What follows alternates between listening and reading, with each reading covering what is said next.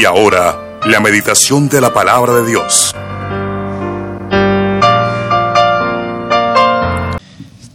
El tema para esta mañana, eh, el tema general es eh, usted y sus ideas, yo y mis ideas, versus Dios y sus propósitos. Entonces, eh, el tema específico o el tema particular en esta mañana es conductas erróneas que impiden cumplir nuestro propósito. Una de las cosas más terribles que tenemos los seres humanos es ese yo, ese yo que no se doblega ante nada. Y de hecho muchos no le han entregado la vida al Señor y les cuesta mucho trabajo entregarle la vida al Señor por, por ese yo. Eh, el yo es la parte primaria del asiento de la personalidad y ese yo hace que yo tenga conductas cerradas, conductas erróneas. Puede ser que yo haya aceptado al Señor como mi único y suficiente Salvador. Puede ser que yo me haya bautizado en el nombre de Jesús, que haya sido bautizado también con el poder del Espíritu Santo. Puede ser que yo tenga dones que Dios ha derramado en mi vida para que yo le sirva a los demás con esos dones, con esos talentos, puede ser que los tenga. Pero hay conductas que también impiden que Dios cumpla sus propósitos en nuestra vida. Porque esas conductas pues es producto de lo que nosotros comúnmente conocemos como el orgullo.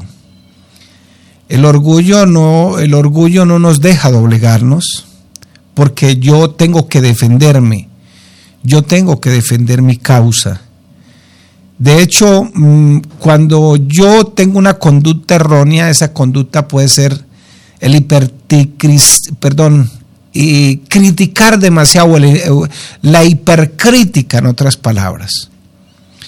Todo lo critico. La cuestión es que siempre, casi siempre, me estoy quejando de algo, por algo. Me hicieron mal, pero si te hicieran bien, ¿tú qué dirías? ¿Qué dirías? También te quejarías porque te hacen el bien. Entonces, hay conductas que impiden cumplir el propósito que Dios tiene para tu vida. De hecho, ya eres cristiano, de hecho, has recibido la gracia. Pero todavía hay algo que, que tienes que doblegar. Por eso el Señor dice en su palabra, dame, hijo mío, tu corazón y miren tus ojos por mis caminos. La palabra corazón está envuelta, eh, o más bien se describe el asiento de la personalidad, o se envuelve el asiento de la personalidad con una figura de lenguaje y el autor sagrado le pone corazón y le pone ojos. Tiene que ver con la conciencia, tiene que ver con la mente, tiene que ver con la voluntad, tiene que ver con las emociones. El Señor dijo, dame, hijo mío, tu corazón. No se está refiriendo a la motobomba que bombea la sangre. Se está refiriendo al asiento de la personalidad. Esas conductas incluso que usted y yo tenemos que son erradas y que a la final van a impedir que se cumpla el propósito de Dios. Por eso Pablo, quizás Dios le permitió mantener ese aguijón ahí. No se sabe cuál era ese aguijón, porque sencillamente lo que hizo Pablo fue que escondió su problema en la palabra aguijón. No sé cuál sea el problema suyo en esta mañana, qué es lo que está impidiendo que tú tengas unos comportamientos, unas actitudes así. La palabra arrepentimiento significa un cambio de mentalidad. La palabra conversión significa un cambio de actitud. ¿Y por qué se da un cambio de actitud? Un cambio de conducta sencillamente porque hay un cambio de mentalidad. La palabra arrepentimiento tiene que ver con la palabra metonía, eh, sí, metonia, que significa la parte mental. Entonces, un cambio de mentalidad.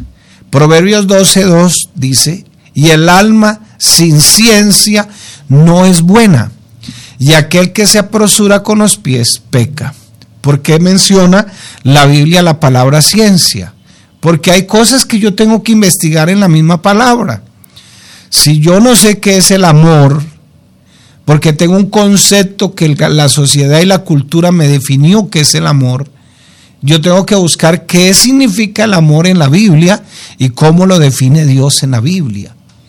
Entonces, el alma sin ciencia, la palabra alma tiene que ver también con toda la persona, sus emociones, su voluntad. Por eso hay un dicho que dice que ojos que no ven, corazón que no siente. Lo mismo, el alma sin ciencia el alma que no investiga, el alma que no conoce los propósitos de Dios, la persona que no sabe cómo tomar decisiones basados en la palabra de Dios, no es buena. El alma sin ciencia, o sea, la persona que no investiga, que no sabe cuál es la voluntad de Dios, que no lee la Biblia, que no sabe cuáles son sus conductas, sus comportamientos que a Dios no le agradan, pues esa alma no está bien, porque no ha investigado y aquel que se apresura con los pies peca.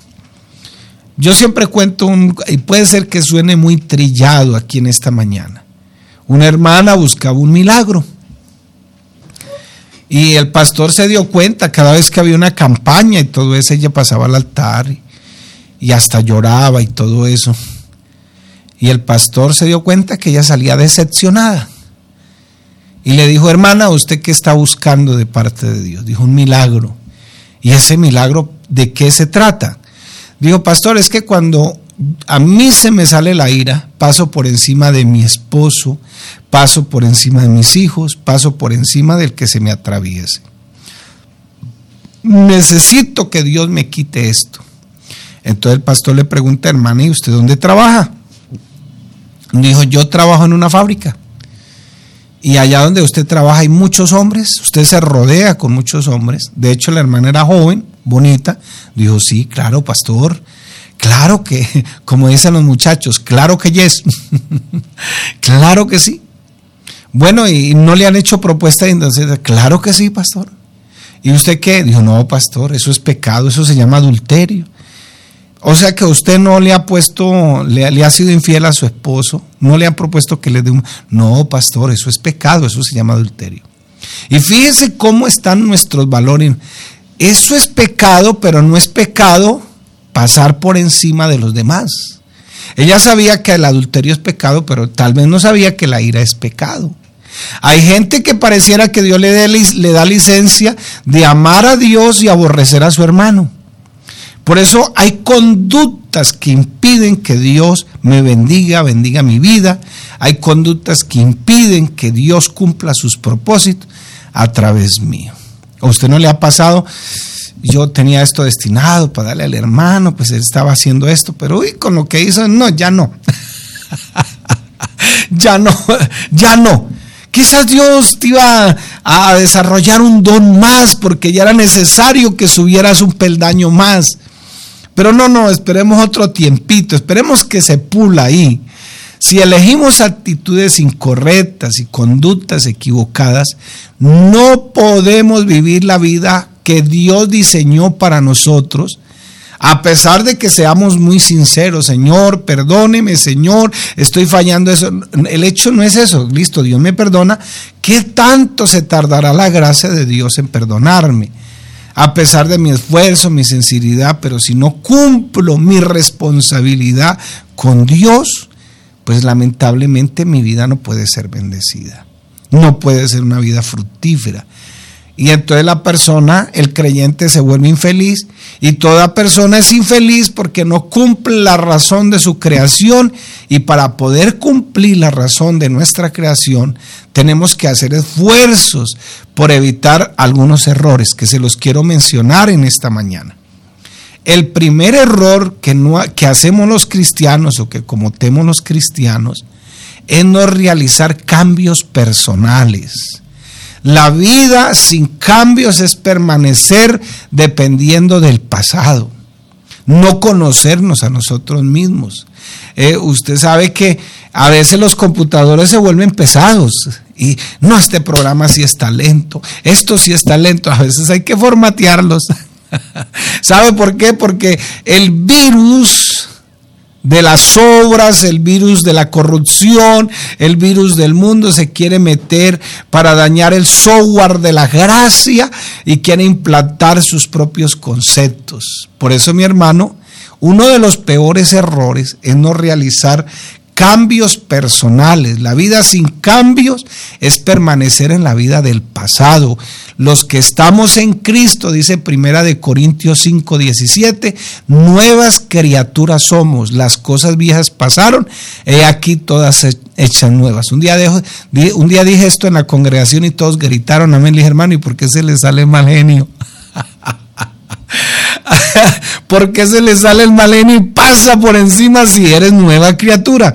Si no realizamos cambios mediante la aplicación disciplinada de los principios bíblicos que Dios nos ha revelado en la, en la palabra, no podremos vivir la vida feliz que Dios ha diseñado.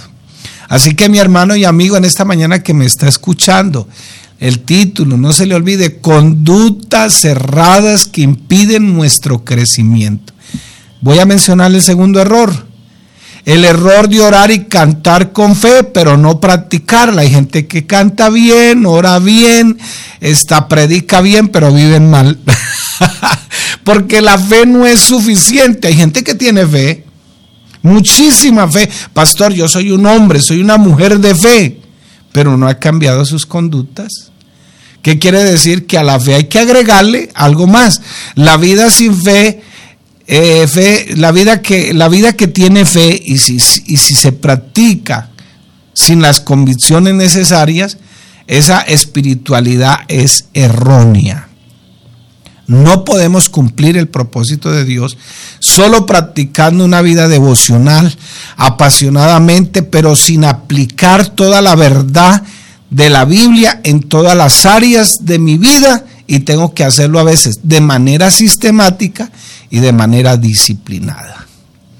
Así que mi hermano, si todavía tú dices no chismes, pero tú chismeas, si todavía las estás recibiendo cosas, hermano, vea, hermano querido, una de las cosas que tenemos graves a veces es que pensamos que aquí unos son más santos que otros.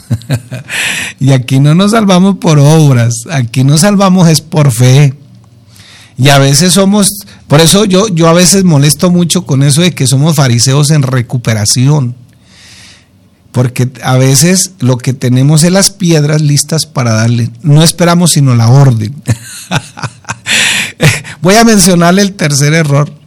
El error de no, el error de no obtener conocimiento y sabiduría.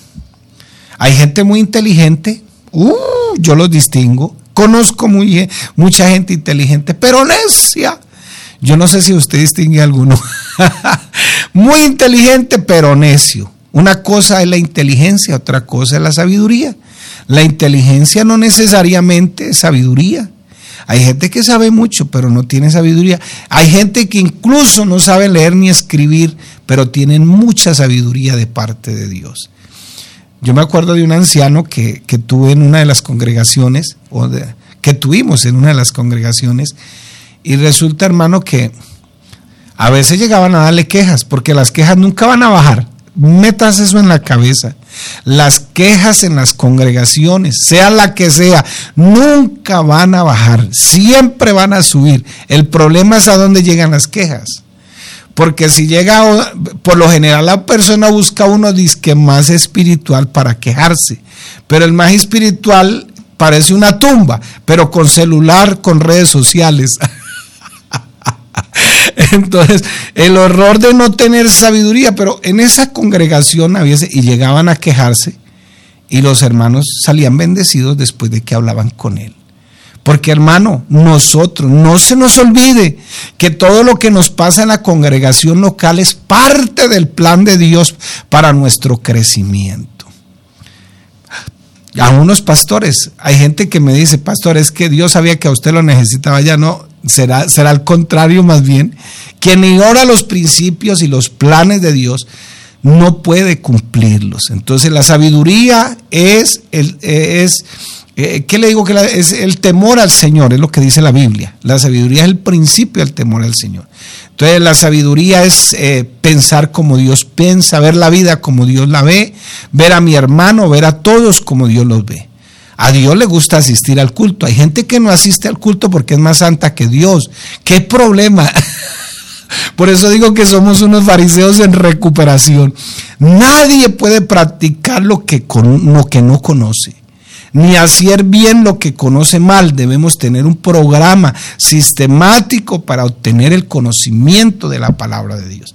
Cuarto error que le voy a mencionar, el error de no desarrollar una visión en torno a la razón de nuestra creación.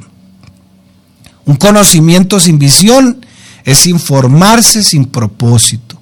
Debemos tener una clara visión de hacia dónde debemos dirigirnos. El conocimiento que debemos adquirir a través de la palabra está relacionado con el propósito que nosotros necesariamente eh, debemos cumplir porque Dios lo ha diseñado. Esos son los planes, los planos de Dios para nuestra vida. Quinto error, porque se me está acabando el tiempo. El error de no asumir la responsabilidad de actuar con esmero en torno a la visión que ya Dios me dio. La visión sin acción es soñar sin actuar. Nuestro deber es actuar para cumplir esa visión. Es un error soñar sin actuar. Le menciones este error.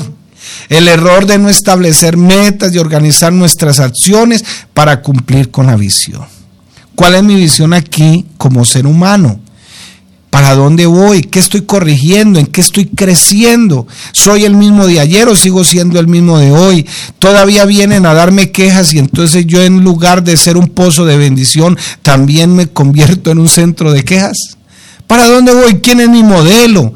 ¿Cuál es mi modelo a seguir? ¿Será el pastor? ¿Serán los líderes o será mi Cristo? ¿Quién es el modelo? Nuestro deber es actuar para cumplir esa visión. Entonces, si no establecemos metas, Dios es un Dios de orden, exige, demanda que tengamos disciplina, un orden, un orden y buena planificación para poder cumplir nuestra visión. Séptimo error, el error de no adoptar integralmente la ética bíblica. Las acciones sin una ética basada en la verdad son obras sin moralidad. Entonces, porque es que hermano querido, todo parte de la Biblia, todo, lo, todo mi accionar parte de la Biblia. Entonces, si yo cometo el error de no adoptar integralmente la ética bíblica, ¿Qué me dice la Biblia acerca del vestido? ¿Qué me dice acerca de esto? ¿Ququé me dice acerca de eso? Si yo no me informo en la Biblia, entonces estaré actuando mal y esa será mi moral, la que los demás ven.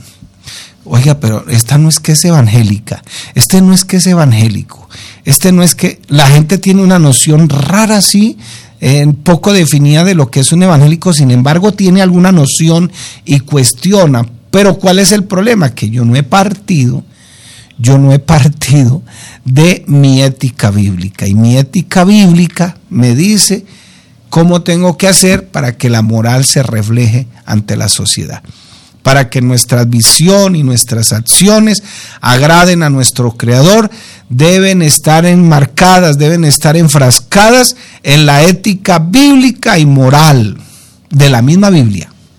No puede estar, porque una cosa es la moral de afuera, eh, la moral de afuera permite la eutanasia, permite el aborto, la Biblia no lo permite, entre otras cosas.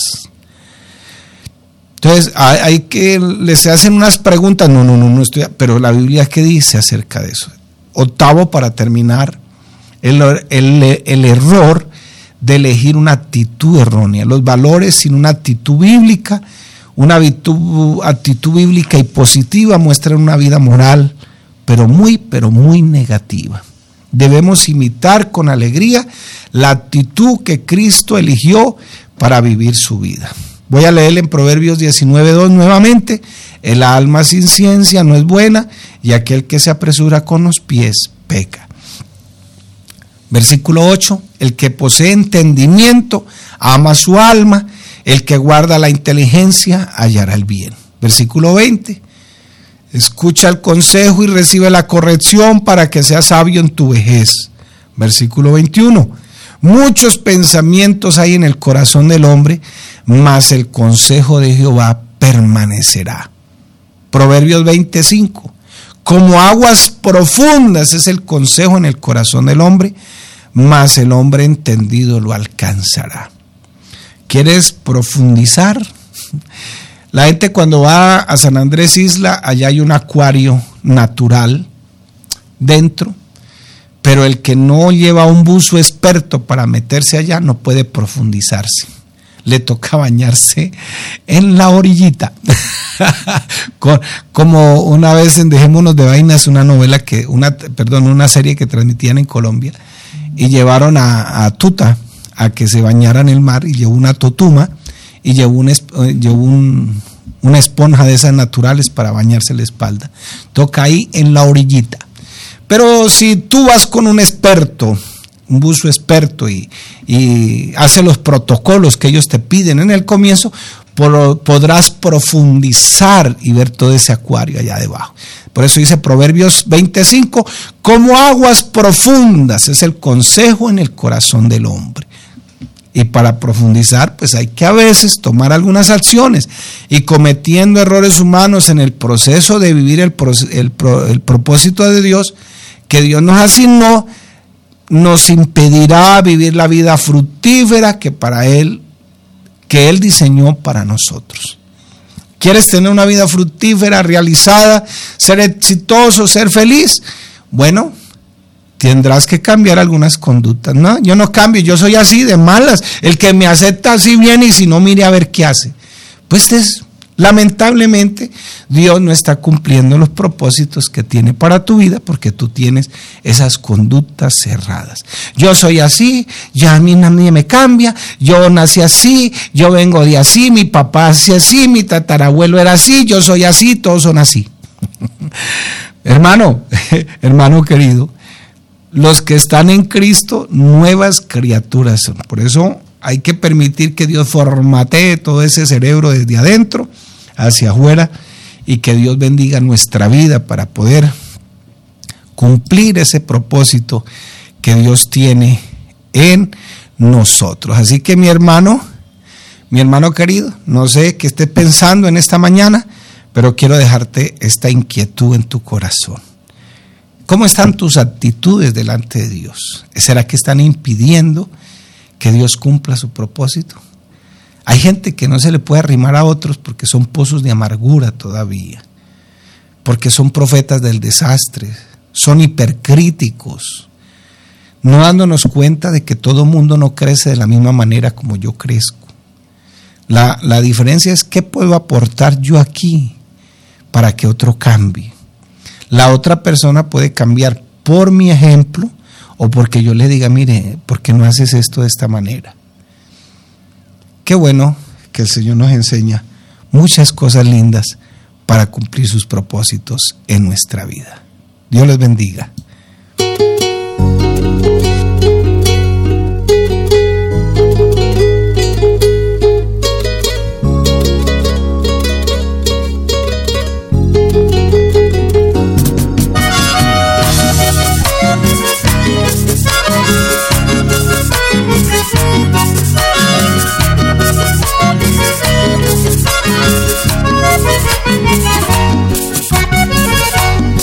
La fe Jesús levanta a los muertos por la fe. Abraham le pudo cumplir por la fe. Es que yo espero lo eterno por la fe. No habrá muerte para mí por la fe. Jesús levanta a los muertos por la fe. Abraham le pudo cumplir por la fe. Es que yo espero lo eterno por la fe. No habrá muerte para mí por la fe. Es que no voy para el infierno por la fe fue que triunfó el rey David.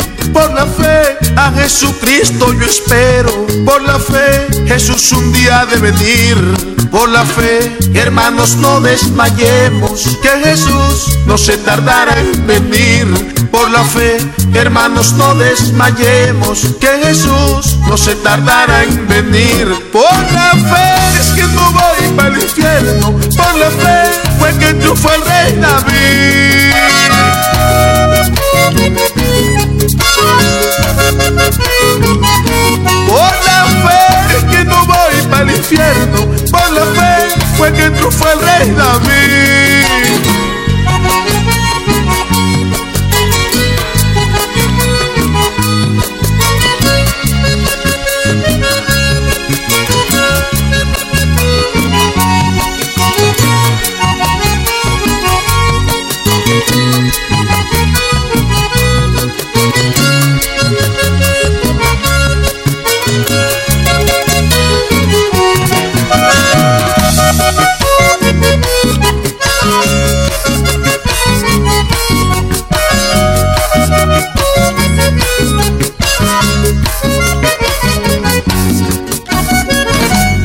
clama a mí y yo te responderé. Dice Dios que perdonó mis pecados. Oh Jesús, me multiplica mi fe, porque yo quiero seguirte adorando. Clama a mí y yo te responderé.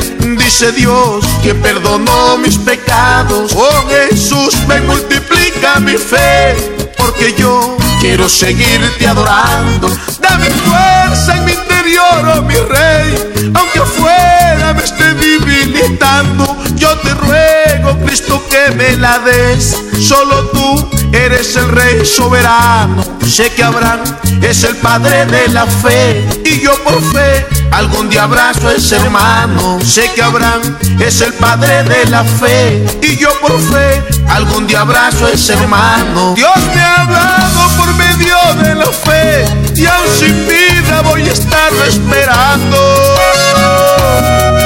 Te espero Jesús, yo sé que vienes.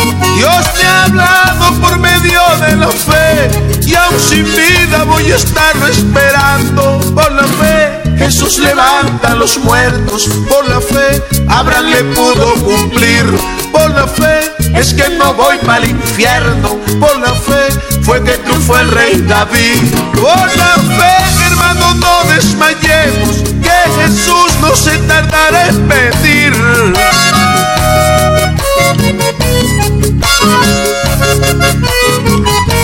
Hola fe es que no voy.